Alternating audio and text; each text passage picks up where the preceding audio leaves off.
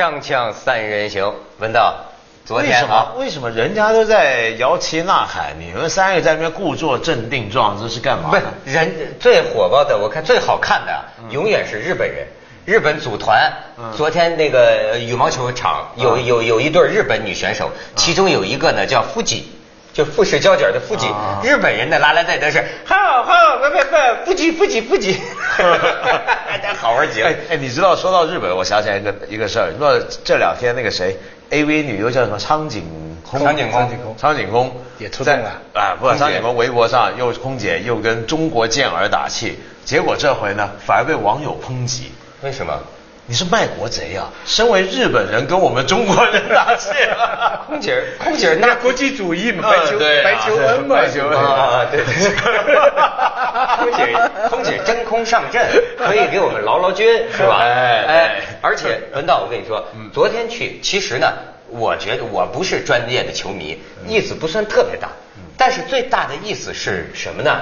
就是看到了那个消极比赛的现场，对。消极比赛，中国羽毛球队消极比赛就是在那昨天还消极比赛吗？没有啊，昨天没有昨天没有了，但是呢，我们看到了，就是消极比赛的目的是为了不对世界排名第二就昨天那一对儿撞上了那一，对儿出来比赛了对，哈，我长镜头吊住他们了。而且你知道吗？我我不懂这个哈，但我知道一个名字叫陈金嗯，对吧？我昨天看资料的时候，我看说中国羽毛球队以前让球传统啊，说林丹让过几次球，受益者都是陈金。昨天我见着陈金了，哦，怎么样？哎，我哎，所以咱们这些个媒体的人呐，都是有点小人之心，你知道吗？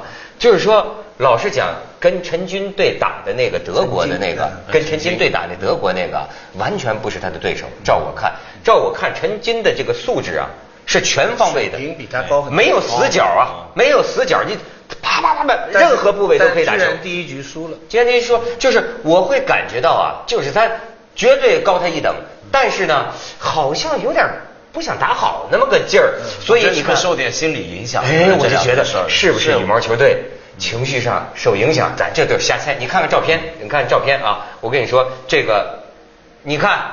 这就是那对女双，我说中国女毛球队真是现在积极打球了，都跑到对方那边儿跟 跟对方那个都一组，你看看不是他一看人家在练球啊，他这仗怎么打啊？这 这怎么打的？这好家伙，积极的过头了，跑跑对面跟对面组合去了。你再看下面一张，你看这就是中国这一对儿女双，都是为了他们这一对啊。哎，但我觉得他们是能拿金牌，是就看他们了。现在现在他们是他们之前输了一场，要是不不是他们输了一场的话，就后来没有这一场事情都不会发生。再看下边儿。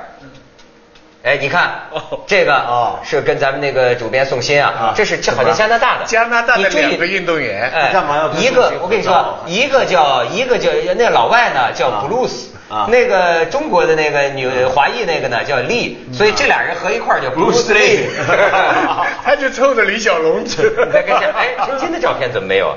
哎，我跟你说啊，这个我为为什么出这个照片啊？就是观众同时看三个球场。对。我跟你说对，不管不管是哪哪，哎，你看这是陈金，你看。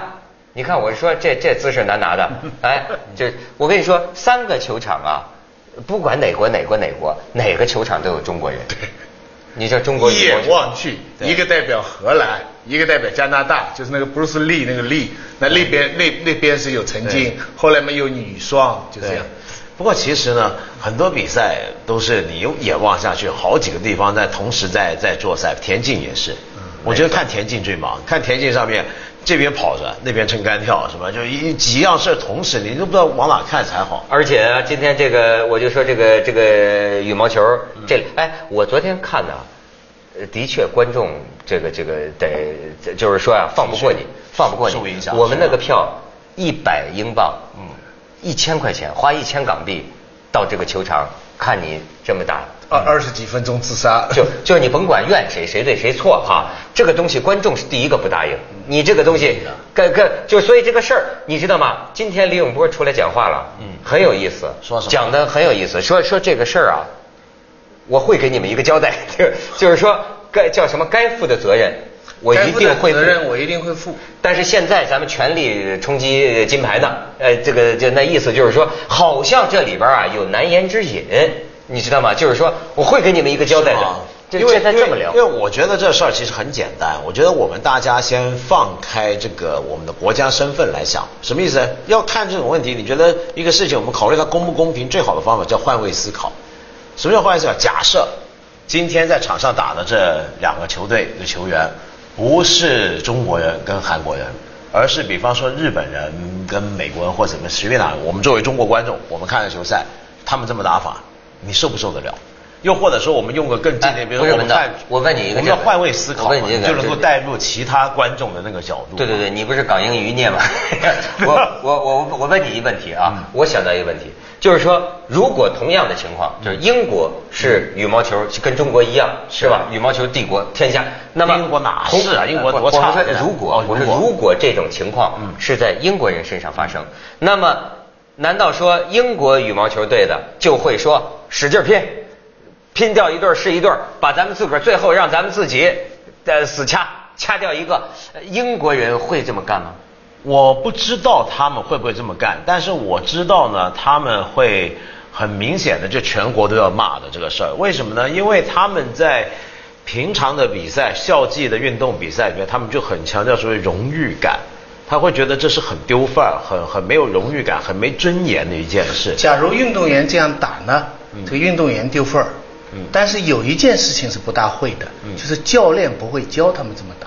嗯要是教练教英国队的运动员这样打的话，那这个将来这个教练就真的完了，那人家大新闻变成一丑闻。就是说，换句话说，我不是我们不是说作弊了，就是战术了是可以的，但是有组织的操控，嗯是他们不会，因为害怕的，他们害怕。而且我觉得这里面哎有有有有证据吗？你这个事儿，你看那个李永波说说说的嘛，教练员也不容易，运动员也不容易，骂人的也不容易，反正谁都不容易。这是我这次还发现啊，你知道，这次处理这个事情的这个羽羽联羽联世界羽联跟奥委会啊，原来还是我们羽毛球的运动员，李玲蔚。李林蔚啊，李林蔚啊，我我就看了一个文章，有有意思。以李林蔚是八十年代打遍对无敌，没错。可是他没有拿过奥运金牌，对。因为羽毛球是九二年巴塞罗才进的嘛。那才进去，嗯。之后呢，我看到网上有文章，他九十年代的时候他是女单教练，嗯。跟李永波他他们传哈说他们关系不对劲，嗯。之后他在九八年亚运以后离开，对我知道就走了嘛。离开以后他就做了，后来又回来做什么？做乒羽中心，你不是举摔柔中心吗？举摔柔人家那按摩是正处级的，那是人家那个叫乒羽中心，他是副主任。对，但后来又走了。跟跟李永波是平级，嗯余下来他的经历非常奇，很很神妙，他就到北京体育大学读博士，嗯论文写的是夏季奥运会，他的指导老师是谁呢？何正良。哦结果零八年北京奥运的时候，罗格就看中，所以他刚刚上个月七月成为国际奥委会的委员。中国一共三个委员哈，嗯于在清、杨洋跟他。换句话说，这次羽毛球的这么对中国这个严肃，我们至少可以说他是。徐老师这两天在军情六处受训，对对对咱们去一下啊我广告我我不暗示什么。锵锵三人行广告之后见。本道怎么我跟你说啊，这个事儿啊，就是，呃，我昨天回去看一下网上的议论，我觉得特别有意思。我看那个网民说什么，他说。我才不管他比赛打得好不好，认不认真，也不管他什么鸟，他用这个字啊，什么鸟体育精神，我只在乎五星红旗在场内升起的那一刹那带给我的荣誉感。但我觉得这个话很有意思，你打一场比赛，不好好打，也不管他什么鸟体育精神，最后赢了奖牌，这有有荣誉可言吗？他们现在就是说，他们现在都是聊什么呢？就是说规则有问题，规则有漏洞，不该让运动员背黑锅。对，我同意。可是呢，我也看到像比如说白岩松他们讲那个嘛，什么赛制有问题，我也同意。这个赛制也许是对你同一个国家的就出了几个人的话，可能是不太有利。但是呢，我们要考虑一点，就是奥运会它其实它虽然计算奖牌，大家用国家来计算，但是它原始的那个设计呢，却是希望大家是凭实力个体上的，是为了个体也也就是说，它那个羽毛球规则，它的确没有考虑到国家利益，但是它考虑到是最后那个运动员的问题。嗯这第一点。第二点，我觉得最根本的问题在哪呢？就是假如我们中国一开始发现这个赛制新的嘛，这是个新的循环赛制，很不好，呃，很有问题，该怎么办呢？一开始就抗议嘛。所以你你你抗议他，你如果真坚持你可以抵制你就抵制嘛，不玩了好，那你现在又打了，那打不就等于你默认吗？但但打了不行了，你再说这没，但相当这部分的国人已经养成了习惯了，就是规则的不公平，我不去抗议规则，我在找漏洞，我来寻找对我最有利的一个方法。这个是大家已经形成了一套这个生存方式，所以我说了嘛，如果我们是把运动作为我们生活的缩影的话，那就是江湖。如果我们把运动作为高于生活，是一个，那就是一个童话。我们盼望的奥林匹克是一个童话。他不是他这他这个啊，我就觉得啊这个，你像有的时候哈、有人呃这个这个我们节目犯了错误哈、就是说这个这个言论上犯了错误啊、有人骂这个组里的人就总会跟我讲说谁谁谁报复我们，谁谁谁点我们是吧？这就是没安好心，甚至有说什么水军啊什么的哈，就这个那个。其实我跟你说啊，我就总跟他们说，我说最可怕的不是这个。最可怕的是，到底是不是真的有错？对你知道吗？对真的有错就完蛋。因为什么呢？你注你注意到没有？这个中国有一个词儿啊，叫诛心之论。对比如说啊，这个我们很喜欢猜测别人的动机，可我告诉你，动机你猜不着的。一个人，我跟你干件什么事儿，你怎么知道？我心里一百个动机呢。好比说西方打压中国，哈，他这就没安好心对我们，那就是怎么样？就打压你怎么样？那要不你别玩啊？就跟中国打加入 WTO 加入世界，那你玩儿这个游戏，要不你就按照程序的手段去改变它，对吧？对啊要不然就用你的程序去干掉你，对不对？要不然还有个办法，要不然我现在也听这几天老听说什么这个人家的规则对我们公不公平，人家歧视我们。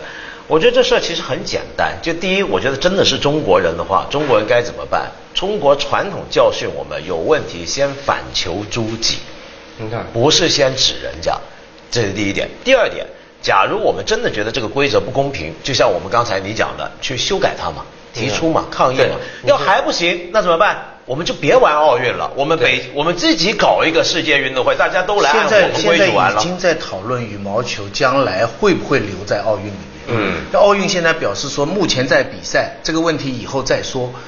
棒球啊是一个大运动，它就不在奥运里面。嗯。美国失掉很多金牌，对吧？嗯他但他照样棒球还在很好的发展。嗯。他呢，所以这个羽毛球现在是有个危机啊，这个是大家都认为是有个危机在那里。对，而且我还要给你，你说到这个规则哈，咱们再看几张照片。嗯这个中国乒乓球自己跟自己打，李晓霞对和这个丁宁，你看看丁宁打着都打给这裁判都弄哭了，你知道吧？中中间三次判罚，至少丢六分。你再看下边。然后呢，这个网友网网友们，我发现这个奥运呢，真是万众瞩目。你再看下边，这个再看下边，这个再看下边，就是领奖的时候说这个，哎呀，这个这个同队的姐妹互相不握手，也不祝贺。这个丁宁被判罚成那样，李晓霞还在那儿高声呼喝，等等等，云云了啊哎。但但是你知道，我就说这也是规则啊。我们就说这裁判怎么这么对付他？这裁判真是，但是你这是中国人自个儿打中国人呢？对裁判牵涉不到你知道这歧但视中国的这不是问题。打仗，不要把中国人打中国人这个事情强调的那么厉害。对他们是两个运动员，对是个体他们在这个乒乓球的最高的个水平上竞技。我觉得你假定说对方也是中国人，因此你的打球就要手下留情。我觉得这个好像有，而且 你知道我是外行啊，如果我讲资料讲错了的话，就算抛砖引玉啊。因为我发现一个问题，说这个丁宁啊，从这次一进奥运就多次遭到裁判，他一发球就呃就就裁在裁判判罚，一发球判罚。后来我想，前边的比赛不都是一个裁判呢？那为什么全这是不是确有问题呢？咱抱着一个自我检讨态度。后来我看到有这个专家之一吧，写这个分析，就说你看啊，这真的就是我的理解啊，中国人对规则的理解和老外对规则的理解有不同。中国人的这个聪明，他被被判罚最多的是一个下蹲式发球。对现在完全无遮挡发球的规则是什么样啊？要求你这个手啊垂直向上，对上球要上升十六十六厘米，对而且这个球必须在这个球面台以上。对对但是呢，这个呃丁宁啊，他是下蹲不发球，他是下蹲式，你知道吗？他是啪一下，他是十六厘米，但是他是下蹲在他击球的时候啊，他抛球手往下降，对这样我也十六厘米。对你知道吗？那么在这个规则上，就是中国人是妙用规则，对但是老外比较直啊，说你垂直是手向上抛十六厘米，那不是说你你往下降，跟他达到了十六厘米，那我就认为你有毛病。所以说，你看这个地方在规则的理解上，双方出现了差异，这也很中西比较。咱们去一下广告，锵锵三人行，广告之后见。甚至我就说的更进一步，这个世界上倒霉蛋儿的因素是存在的。当然就倒霉嘛。别人对别人打假球没事啊，没发现，你那到你的时候你给发现了，逮着了，就你倒霉啊。这个概率应该说是是存在的。存在，但是问题是，也有些时候啊，这个倒霉呢也是自己造成的。就是你说那天那个让赛，其实是我们做的太难看，就像你那天也讲，不主要是真的是主要是韩国不配合我们石家庄一份报纸标题叫“演砸了”嘛，演就其实就演砸，不不不，就是主要是韩国不配合，人家让啊，都是我让，他那边就趁机进攻，嗯大家开心。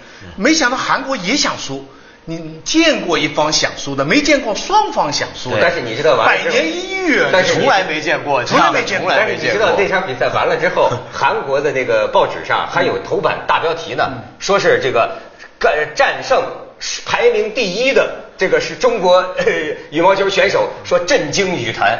不不不过你刚才讲的那个乒乓球那个决赛啊，我倒蛮理解。有时候一个人需要一个动力啊，他有一个心目中的对手，这个对手常常就是最近的人。对有时候你江湖上常常就是师兄弟，嗯你明白吗？这次那个刘骄阳啊，嗯四年前刘子歌就在他前面，嗯他就拿了个银牌。这四年这个叫健康竞争，他四年憋得起。这次就是现在就是硬超过刘刘子歌对对这个这个记录上去。而且刘子歌那天其实游了第八哎哎。但是我觉得中国游泳队真厉害，这每几个都是最后冲刺那刹那那种爆发。我看中国现在是太走走厉害了。水命，走水啊命，好厉害！还还有还有孙杨跟朴泰桓，啊。你看之前像演戏，像一出戏剧一样，记者就做了啊很多的舆论啊、吵啊，你看看看，但是最后上去一握手，你知道现在情况怎么样？最近两个人的关系怎么样？你知道吧？不知道 怎么了？朴泰那个朴泰桓开始说说孙杨把我当偶像，这是我的光荣。但最近那个说法说孙杨看我啊，就像看个女人一样。可咱网友不同意啊，咱网友现在呼唤。孙杨、叶诗文恋爱吧？对对对，这 孙杨叶诗文恋，这个这个种那就无敌天下，那就将来那叫那那那得生出像菲尔普斯那种 身长就全是鸭子蹼的那种啊。说的说的怎么的？孙杨一生出来，哎，孩子你这长了个什么东西啊？不，我想说回那个你说那个规则啊，嗯你说中西方对规则是不是理解不一样？也许可能因为中国人呢喜欢怎么讲？中中国人有一句话常讲，规则是死的，人人是是活的，对。所以我觉得我们跟英国挺绝配的，这趟来是吧？英国是喜欢什么事儿都定规矩，中国人呢是专门喜欢挑规矩的漏洞，我们是一边是矛，一边是盾。其实呢，这个东西真的是能够慢慢改好的，我觉得是好也的。这也是一种对话。而且呢，这次咱们对西方也不是这次了，我觉得这个事儿啊，为什么特别典型的中西对照啊？我们对西方，我过去的理解是很无知的，我以为西方就是讲法律，那就是假定人是坏人嘛，人是坏人，就是说，哎，只要法律没规定的事儿，你全都可以干。后来我发现不是这样的。西方有教会，有宗教，有道德，道德底线道德比我们甚至还严固道德底，线对吧？哎，但但是呃，实际上你要你要你要你要你要讲讲这个奥运又是一个什么？就刚才徐老师讲这童话，我们俩今天聊出一个来，就是说呀，人世间是丑恶的，包括西方的法律制度，你也可以说是虚伪的。所以人类有个寄托，就说奥运这事儿，体育对吧？咱跟谁都没什么利害关系，咱能不能 把体育当成一个桃花源？就是说世界上没有完美的规则，对吧？但是咱们人类能不能在体育这事儿上，咱是道德在规则之上？它是一个虚是吧拟的世因为因界大战。为你在现实上生生活当中，你甭聊道德，对对吧？而且而且这里面还有一点，有一点我觉得是不论中西大家都共有的一个现象，就是透过体育比赛啊，其实中国人跟西方人有一点认知没有差。我很记得以前看，好像是胡兰成写一个东西，我觉得写的特别好。他说，为什么以前我们看章回小说，看古时候的英雄人物、将军什么射箭比赛，他们射箭中了那个靶心之后，会说句什么话？你看京戏里面都有的，中了那个靶心，哎，惭愧。他惭愧什么呢？你赢了很高兴嘛，对不对？他为什么惭？他惭愧的意思，胡兰成的解释是说，你看到真我了，就运动比赛是逼你展现你最真实的自己的那一刹那。你看到我能中靶心，哎呀，看见真实的自己，本不应该这样 show off 啊。对，现在没办法，这么一个。